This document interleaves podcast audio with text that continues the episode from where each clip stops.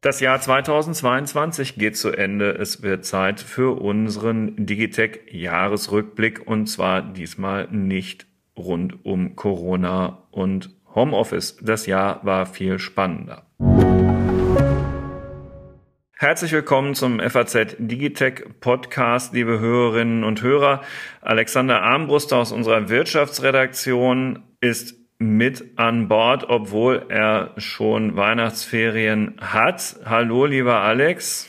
Hallo, Carsten. Hallo, liebe Hörerinnen und Hörer. Genau, mein Name ist Carsten Knob. Ich bin einer der Herausgeber der FAZ. Sie kennen uns ja aber schon und wir haben uns überlegt, zum Jahresende geben wir Ihnen mal einen Überblick mit ein paar Einschätzungen zu allem, was aus unserer Sicht in der IT, in der Digitalisierung 2022 wichtig war und ist. ChatGPT ist da zu nennen, Twitter, Elon Musk, TikTok. In Amerika die IT-Konjunktur, unbefriedigende Aktienkurse. Natürlich das ganze Thema Krypto, nicht nur Bitcoin, aber auch. Und dann irgendwo hat es auch mit der Kernfusion plötzlich funktioniert. Lieber Alex, lass uns mal mit ChatGPT beginnen. Und liebe Hörerinnen und Hörer, zu fast all dem, was ich hier gesagt habe, finden Sie natürlich auch in der Digitech Podcast Bibliothek längere Folgen, die sich zum Teil schon sehr ausführlich damit befasst haben. Also, ChatGPT, Alex, kannst du noch mal kurz sagen, was das ist?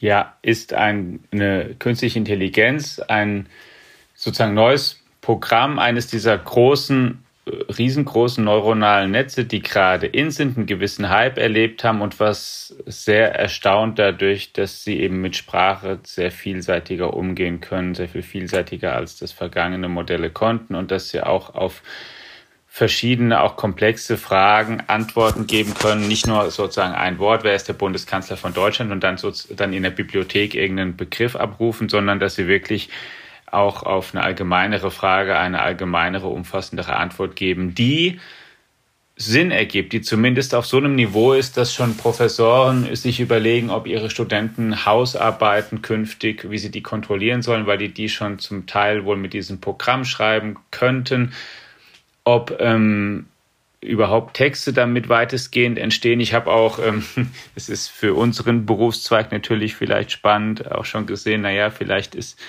die Zeitung gerade noch einmal mehr unter Druck, weil eine wichtige Funktion von Journalismus, nämlich ähm, komplizierte Sachverhalte leicht verständlich auch mal zusammenzufassen für Leser, die nicht vom Fach sind, vielleicht von so einem Programm auch ganz ordentlich erledigt werden kann oder zumindest oder für uns positiv gewendet, vielleicht ist es irgendwann mal eine Hilfe, auch in unserem Beruf.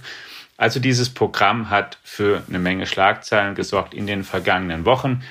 Ähm, durch all das und es kommt von einem Unternehmen, einer Unternehmung namens OpenAI, die auch irgendwann mal Elon Musk mit auf den Weg gebracht hat. Heute hat er damit nichts mehr zu tun. Sam Altman leitet das. Die haben auch andere Modelle, GPT-3, über die haben wir schon gesprochen. Und sie sind auch nicht der einzige Anbieter von solchen großen KI-Modellen, KI-Sprachmodellen. Es gibt ähm, Google ist da engagiert, Meta ist, Facebook ist da engagiert. In Deutschland gibt es ein kleines Unternehmen namens Aleph Alpha, den Jonas Antolis hatten wir schon im Podcast, die sozusagen als Team hierzulande an so etwas arbeiten. DeepMind in Großbritannien arbeitet daran. Das ist also gerade in, weil das, diese ganzen Programme tatsächlich mehr können, als man noch bis vor wenigen Jahren dachte. Das stimmt und natürlich habe ich damit auch schon ein wenig rumgespielt und war äh, einerseits positiv überrascht und würde das bestätigen, was du gerade gesagt hast. Und andererseits war es dann wieder so ein bisschen enttäuschend. Also ambivalent, würde man sagen. Vieles funktioniert tatsächlich auch noch nicht und ganz besonders fehlt natürlich jegliche Kreativität. Ja und nein, würde ich sagen. Weil man natürlich dann drüber streiten müsste oder klären müsste, was genau Kreativität eigentlich ist. Was die Programme natürlich machen oder was du sicherlich meinst damit ist, die Programme am Ende machen so eine Art, machen eine Vorhersage oder versuchen eine Korrelation zu finden. Sie werden mit ganz schön viel Text gefüttert, Inhalten gefüttert, Text und so Material und dann werden sie aus dem, was sie da alles gelesen haben, also ich, ähm, platt gesagt, sie haben das ganze Internet gelesen und kriegen dann Fragen dazu gestellt und müssen dann ermitteln, naja, was will denn der Fragende am wahrscheinlichsten auf seine Frage hören. Also wie würde man die Frage quasi fortsetzen, mit, mit welchen Buchstaben, Wörtern. Und diese Vorhersage macht das Programm und es ist dann das Ergebnis, was es ausspuckt. Tja, wie kreativ ist es? Die Frage ist so ein bisschen, was ist eigentlich ein kreativer Mensch? Einer, der eine ganz ausgefallene Idee hat, wodurch zeichnet sich das aus, der in einem bestimmten Bereich dann eine ganz faszinierende Wendung nochmal gefunden. Der, was ich denn, der einen beeindruckenden Roman geschrieben hat, ein beeindruckendes Filmdrehbuch. Oft sind es Leute, die, die ähm, aber auch ihrerseits ganz viele Filme gesehen oder Bücher aus dem Genre gelesen haben, zum Beispiel. Die sind also auch gar nicht so unähnlich wie so eine KI in dem Fall trainiert, die, tja, die, aber du, du hast natürlich recht mit dem, dass die dieses ganz out of the box denken, dass das dem Programm deutlich schwerer fällt, bis es überhaupt nicht dazu in der Lage ist. Und das gelingt ja zumindest, zumindest den Menschen im Allgemeinen ganz gut. Auch da gibt es natürlich positivere und ähm, negativere Beispiele. Ich habe mich jetzt zuletzt ein bisschen mit dem Düsseldorfer Künstler befasst, der die Skulptur vor dem alten Mannesmann Hochhaus gemacht hat. Kricker heißt der, der hat jetzt in diesem Jahr sein hundertstes, ähm, seinen hundertsten Geburtstag lebt aber natürlich schon lange nicht mehr. Und ja, der hat halt als erster in den, in den 50er Jahren die Idee gehabt, aus, aus Stahl und Draht faszinierende Skulpturen zu formen, völlig frei mit diesem Werkstoff umzugehen und Kunst daraus zu machen und war damit der Erste und es war total kreativ. Und es sind äh, Skulpturen wie Gemälde und dann hat er auch angefangen zu malen und seine Gemälde sind so geworden wie Skulpturen. Und das ist, also da wäre eine künstliche Intelligenz nicht drauf gekommen. Und vielleicht beschreibt es der Blick auf so einen Künstler, in dem Fall eben Kricke, besser als alles, was ich sonst dazu sagen könnte. Von solchen Ideen und jetzt übertragen auf Sprache ist die KI dann halt eben doch noch meilenweit entfernt. Und trotzdem, ich stimme dir zu, es ist ein riesiger Schritt nach vorne und man kann sich das Programm, wenn man einfach ChatGPT eingibt, an jeder auf seinem Rechner immer anschauen und damit rumspielen und dann bekommt man den besten Eindruck, den man gewinnen kann im eigenen Umgang damit. Darf ich mit einer Frage gleich, die das aber miteinander verbindet, zum nächsten Thema überleiten? Ja, ich würde vielleicht noch eine eine Anmerkung, bevor wir dazu gehen, auch machen. Du hast nämlich, also Kreativität ist das eine. Das zweite, was man vielleicht auch sagen sollte, was das Programm noch braucht, um es wirklich eine allgemeinere Intelligenz zu sein, wie wir das verstehen, ist so eine Art ähm, Weltmodell oder auch besseren Verstand, Verständnis des, von, von Ursache-Wirkungszusammenhängen. Ich habe jetzt ja viel gesagt, das ist eigentlich Korrelation, was die machen, aber noch nicht so klar ist den Programm, was die Ursache von was ist oder auch so allgemeines Weltwissen, zum Beispiel, dass die, wir beide wissen, in dem Moment, wo wir unseren Podcast beginnen oder überhaupt ein Gespräch beginnen, dann wissen wir zum Beispiel, naja, das Gespräch endet auf jeden Fall wieder. Hm. Das ist uns völlig klar, ohne dass uns das jemand in dem Gespräch erstmal explizit sagt, so zwingend, sondern das ist uns völlig klar. Und wir wissen auch, wir beide werden heute noch Abendessen. Und wir beide wissen, wir das werden heute Nacht schlafen und morgen ähm, aufstehen und so. Also es ja. gibt so lauter zu und morgen geht die, die Sonne, die, die also wird es auch wieder hell. sind und die beim genau, Programm es, immer wieder so, neu eingegeben werden müssen. Ja. ja, die wir auch oder die die so Ursache, die wir halt verstehen, ja, oder die ähm, ja klar, Assoziationen, die wir bilden, genau. die so ein Programm wie eben gerade Kricke. Übrigens, ne, wer das recherchieren will, es geht um Norbert Kricke. Ich glaube, ich habe gerade den Vornamen nicht erwähnt, weil das eben auch eine spontane Assoziation war. Wer den mal recherchieren will, ist sehr, sehr spannend. Sag mal, was ist, was ist die spannendere Innovation in diesem Jahr? Das, was wir gerade besprochen haben, also ChatGPT, oder das mit der Kernfusion gelungen ist vor ein paar Tagen? Tja. Lässt sich nicht gegeneinander aufnehmen. Ist schwer, beides wichtig. Schwer, schwer. Beides ja. extrem, extrem wichtig, würde ich sagen. Warum ist das mit der Kernfusion wichtig? Ja, ich will noch, wenn ich darf, einen Gedanken noch, einen allerletzten zu ChatGPT und dann bin ich sofort bei der Kernfusion. Nämlich die Frage, ähm, die, man, die man sich jetzt stellen wird, ist, wie kann so ein Programm zum Beispiel vielleicht auch eine Suchmaschine aufhübschen oder verbessern? Weil bis jetzt, was Google macht, ja, war von dem, was, also wenn wir Google als Suchmaschine nehmen, du suchst eine bestimmte Sache und dann kriegst du einen Treffer und gibst wahrscheinlich, also was weiß ich, du gibst Kölner Dom ein und dann kriegst du halt einen Treffer, was ist der Kölner Dom, wann wurde er gebaut, wie hoch ist er und so weiter. Dann geht Google ja schon ein bisschen mehr dazu hin jetzt, dass sie nicht mehr fragen, was suchst du eigentlich, wenn du was eingibst, sondern sich fragen, warum suchst du das jetzt? Vielleicht, weil du dort jetzt hinfahren willst, Urlaub machen willst und so weiter. Und die Frage ist, wenn eine KI, was Google ja zum Teil eben da schon macht, aber wenn so ein riesiges System noch dran wäre, wie du eben sowas zum Beispiel verbessern kannst, das ist eine Vorhersage schon fürs nächste Jahr. Ich glaube, dass es da viel Diskussion und man vielleicht auch was Spannendes sehen wird als eine Anwendung.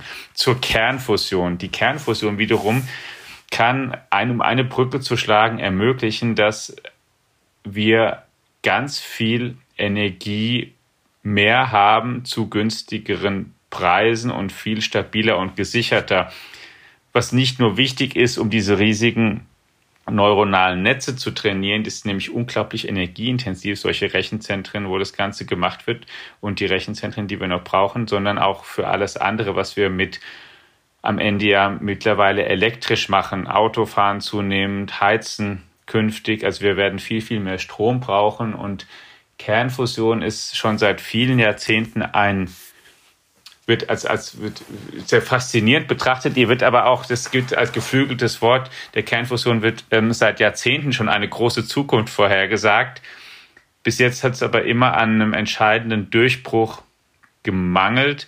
Zumindest einem, dass bei so einer Reaktion, und das ist ja das, was sie jetzt geschafft haben, zum ersten Mal wirklich am Ende mehr Energie entstanden ist, als am Anfang reingegeben wurde. Denn du brauchst ja, bestimmte riesige Apparaturen auch teilweise, um das zu machen und musst sehr viel Energie reinstecken damit du am Ende was rauskriegst, was da in der Sonne passiert, damit du sie sozusagen nachbauen kannst. Und jetzt ist es ja zum ersten Mal ähm, gelungen, in Amerika wirklich das zu schaffen. Das ist noch weit von der Kommerzialisierung weg. Das wird auch nicht nächstes Jahr so sein, dass man dann den Kernfusionsstrom von irgendeinem Anbieter kaufen kann. Aber wenn das so weitergeht und klappt, dann erschließen wir uns hier eine riesige neue Energiequelle, die wetterunabhängig ist, die unglaublich viel Energie liefert, saubere Energie, die verglichen mit der Kernenergie, die wir heute nutzen, keine Atommüllendlager suchen, ähm, Probleme hat oder sowas. Und ähm,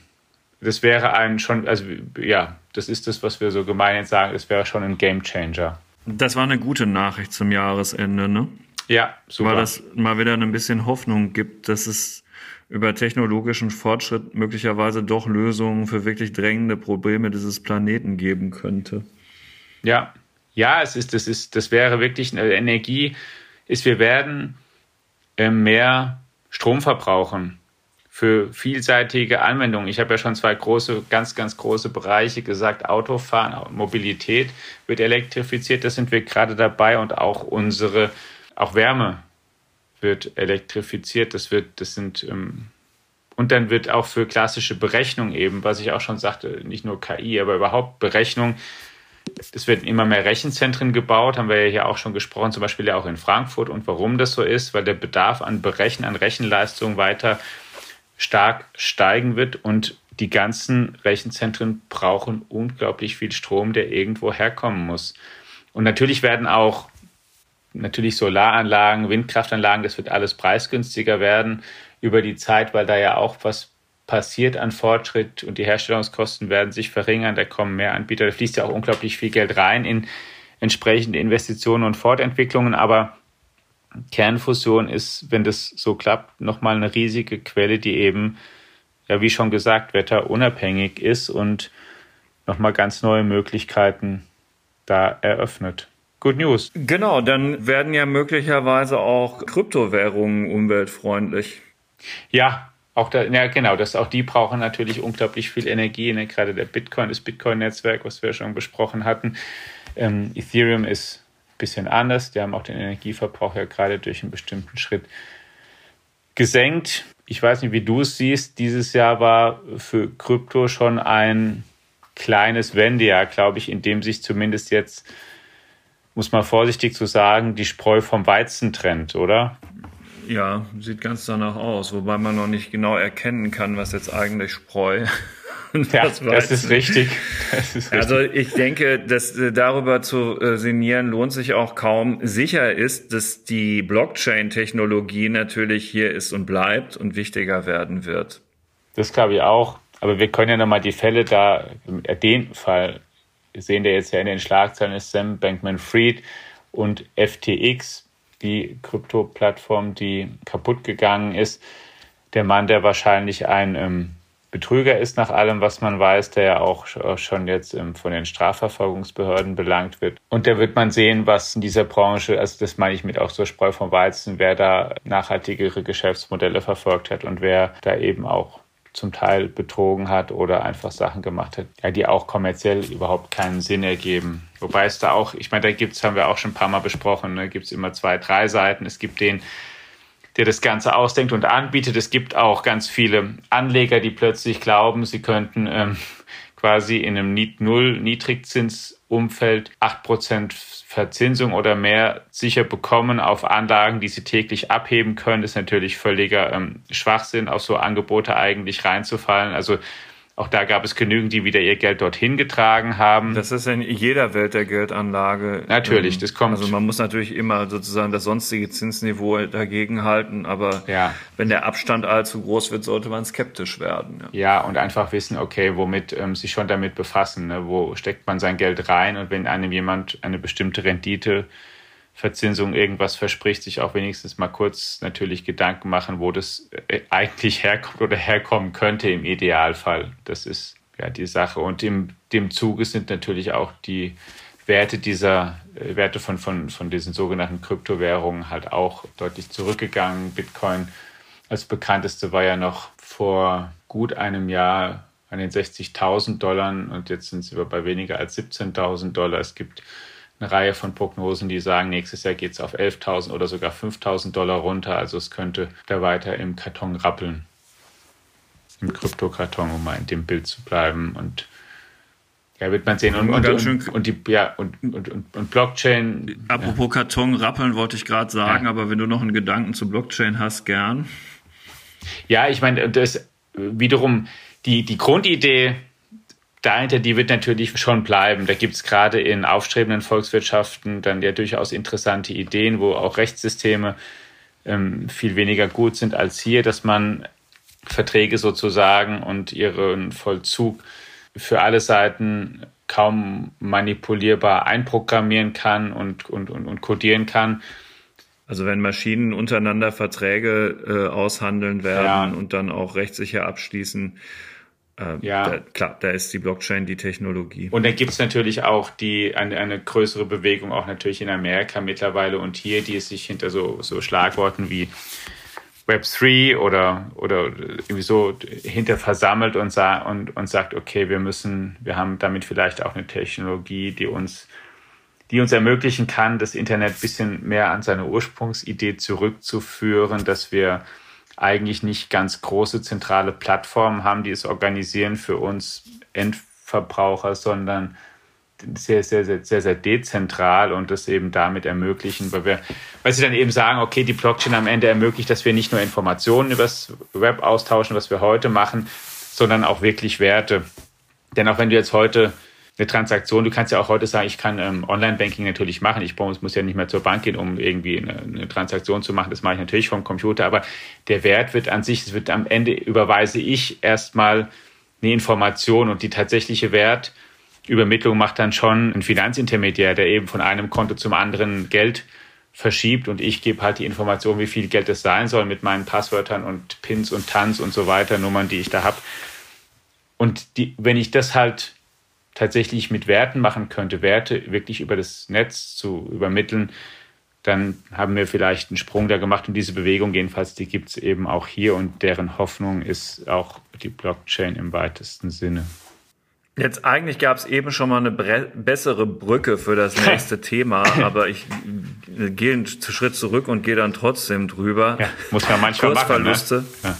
Genau, Kursverluste gab es nicht nur dann, wenn man in irgendeiner Weise in Kryptowährungen und deren Umfeld investiert war in diesem Jahr, sondern ganz grundsätzlich dürften alle Anleger, die sehr stark auf Technologieaktien gesetzt hatten, etwas betrübt in ihr Depot schauen in diesem Jahr, weil die doch deutlich stärker und überdurchschnittlich noch gebeutelt waren und sind als Werte aus anderen Branchen. Und da gibt es hausgemachte Gründe, zum Beispiel bei Meta Facebook. Da können wir gleich auch noch mal drüber sprechen. Aber mir geht es jetzt erstmal darum, das Grundlegende zu klären. Das hat viel mit dem Zinsumfeld zu tun. Ne? Gerade diese Aktien leiden sehr stark unter den steigenden Zinsen. Ja, Genau, also es gibt eine Reihe von Gründen, aber das ist ein ganz zentraler. Die Zinsen sind einfach deutlich gestiegen in Amerika und in Europa. Die Zentralbanken haben mehrfach die Leitzinsen auch um ganz ordentliche Schritte erhöht und das macht erstmal unterm Strich Aktienanlage etwas unattraktiver verglichen mit Zinsanlagen weil einfach der Renditeunterschied ein bisschen kleiner ist, als er davor war, als wenn es jetzt Nullzinsen auf Sachen gäbe. Und da sieht man natürlich, die haben sehr stark verloren, weil sie natürlich zum Teil auch einfach in der Zeit davor überproportional stark zugelegt haben. Es sind ja mit die stärksten Kursgewinner, was so, so Technologie angeht, eigentlich im weitesten Sinne als die Zinsen ganz niedrig waren und jetzt ähm, schichten die Leute, die halt da extrem und zum Teil auch gehebelt reingegangen sind, eben diese Position wieder um oder haben sie Stück für Stück aufgelöst und dann gibt es eben dann auch mal eine Bewegung in die andere Richtung. Und gleichzeitig, wenn wir mal von der ersten Reihe absehen von Technologie, von den wirklich super finanzstarken Plattformbetreibern, dann sind die auch zum Teil selbst deutlich kreditfinanzierter, also brauchen auch viel häufiger Fremdmittel, um Investitionen finanzieren zu können. Und wenn deren Kredite teurer werden, dann rechnet sich. Das ist der Punkt. Genau. An der Stelle schlägt der Zins zu. Genau, dann ja. rechnet sich Investitionen weniger und dann ist es für sie schwerer, Sachen zu stemmen und auch dieses Wachstum, dann ist auch die Wachstumsfantasie, die in sie hineinprojiziert wird, die reicht dann auch immer weniger aus, um bestimmte Kursniveaus zu rechtfertigen und dann gehen die eben dann da auch zurück. Und wenn man dann noch an die nicht börsennotierten Bereiche geht, dann haben wir ja auch Signale deutlich aus Amerika, aber auch aus Europa, dass auch im, im Startup-Bereich dann Leute über bestimmte Finanzierungsrunden jetzt auch nicht mehr hinausgehen, weil sie keinen Anschluss bekommen, weil eben Kredite einfach teurer geworden sind und dass sich das wirkt sich dann auch wieder negativ auf das Gesamtumfeld aus. Genau. Also das ist in dem ja, das ist einfach so. Also Zinsen sind ein ganz wichtiger Grund und dann gibt es daneben eben hausgemachte Probleme, warum der Aktienkurs von Meta eben deutlich stärker gefallen ist als jetzt. Wollte ich dich gerade nachfragen, damit wir da nochmal ja, ja. kurz auch einen Schlaglicht drauf werfen. Da bei Meta gibt es strategische Schwierigkeiten. Ja, das ist so sozusagen mit der Umbenennung einhergegangene Neuausrichtung dieses, dieses ehemaligen Facebook-Konzerns hin zu dem, was, was Mark Zuckerberg und andere Metaversum nennen, also, also mehr Geschäft mit virtuellen Welten angeboten zu machen, softwareseitig und hardwareseitig ist bisher vor allen Dingen eine große Idee, kostet aber vor allen Dingen den Konzernen viel Geld und die Massenprodukte, die sich jetzt wie warme Semmeln verkaufen ließen, die gibt es halt bislang noch keineswegs. Und darum hast du auf der einen Seite halt einfach mehr Kosten im Geschäftsbereich, der noch nicht ähm, erfolgreich ist und andererseits eben ein, ein etabliertes Geschäft, was gelitten hat, weil in Krisen- und, und Konjunkturschwächephasen das Werbegeschäft insgesamt weniger stark ist und zugleich auch Apple es ja erschwert hat, die Werbung zielgenau,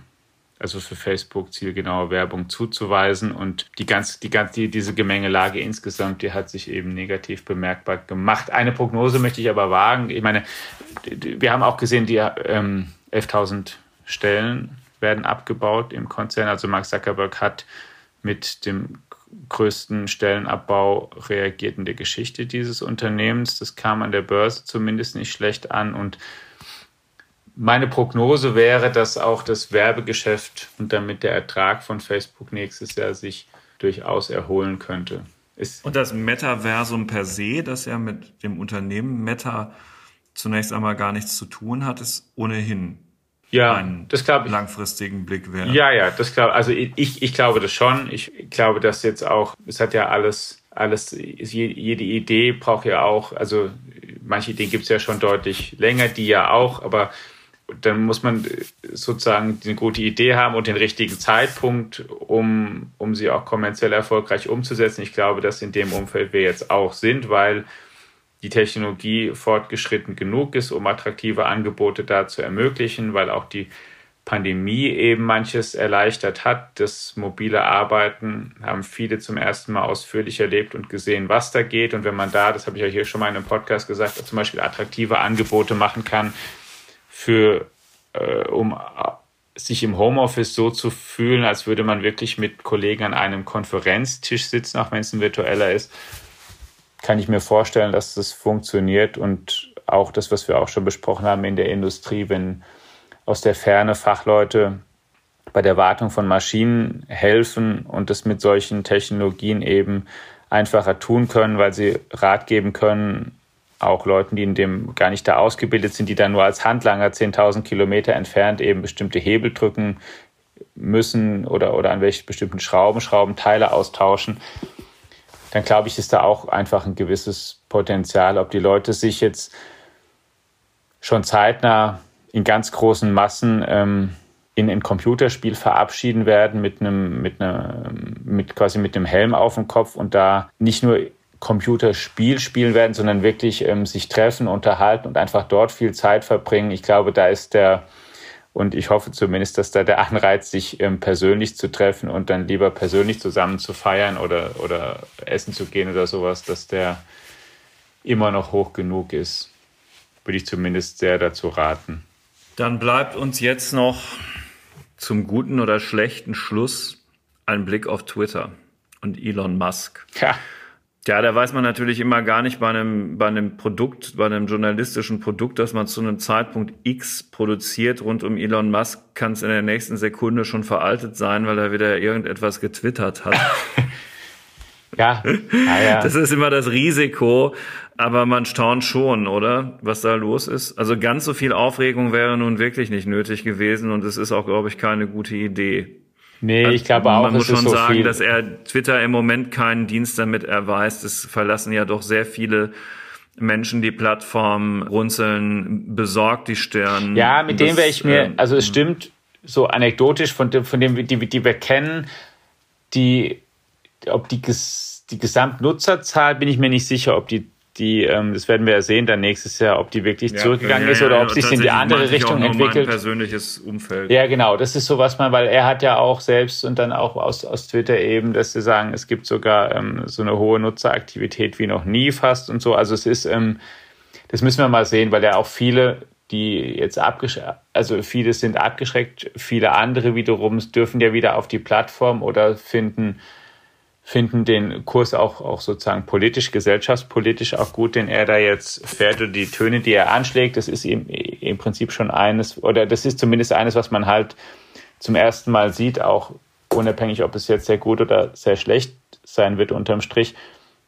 Zum ersten Mal steht an der Spitze einer Plattform jemand, der eben, der politisch sich so, so stark und so häufig positioniert. Die anderen halten sich da als Plattformbetreiber eben zurück. In einem gewissen Sinne könnte man sagen, zum ersten Mal hat ein neues Medium einen ja, Chief Tweet oder, oder Verleger, Herausgeber, Chefredakteur in einem gewissen Sinne, der eben auch, ähm, der, der auch Kommentare schreibt zu tagesaktuellen Themen und nicht nur die Berichterstattung den Citizen Journalists überlässt, die dort aktiv sind zuhauf und alles Mögliche kommentieren, beschreiben, einordnen, bewerten und, und, und das ist so. Das macht ja, er. Wir haben zu unserer Folge, die wir über Twitter und die Übernahme übrigens, von Elon Musk, ja, ja äh, ich wollte nur gerade sagen, ich spreche es jetzt noch kurz zu Ende. Ähm, zu der Folge, die wir zu der Übernahme von Twitter durch Elon Musk bekommen haben, haben wir auch durchaus kritische Kommentare bekommen. Wir seien im Saldo zu positiv mit dem Mann umgegangen. Das kann sein. Ich ja, glaube ja. zwar gar nicht, dass das stimmt, wenn man da nochmal genau hinhört, meine ich mich zu erinnern dass wir die heiklen Themen allesamt angesprochen das haben. Glaube ich auch. Es ist, ein, es ist ein bisschen früh, tatsächlich das abschließend zu bewerten, weil das alles noch voller Schlachtendonner ist da. Ich, ja. ich glaube, es ist hilfreich, auf Twitter noch mal in einem halben Jahr zu gucken. Das mit Sicherheit. Und ich, es und kann, natürlich es kann sein, ist es ja auch vollkommen okay, dass jeder seine Konsequenzen zieht, dem das nicht gefällt und dann halt einfach sagt, es, äh, ich, ich brauche es nicht und die brauchen mich nicht. Tschüss. Ja, ab, absolut, um Gottes Willen. Das ist völlig, ja. Ähm, ja. was schon klar ist, Twitter ähm, hat sich verändert und wird sich weiter verändern. Das ist nicht das Twitter vor Elon Musk und das ist, das kannst du wie bei jedem anderen Medium sehen, wenn auch was, was ich bei einer ich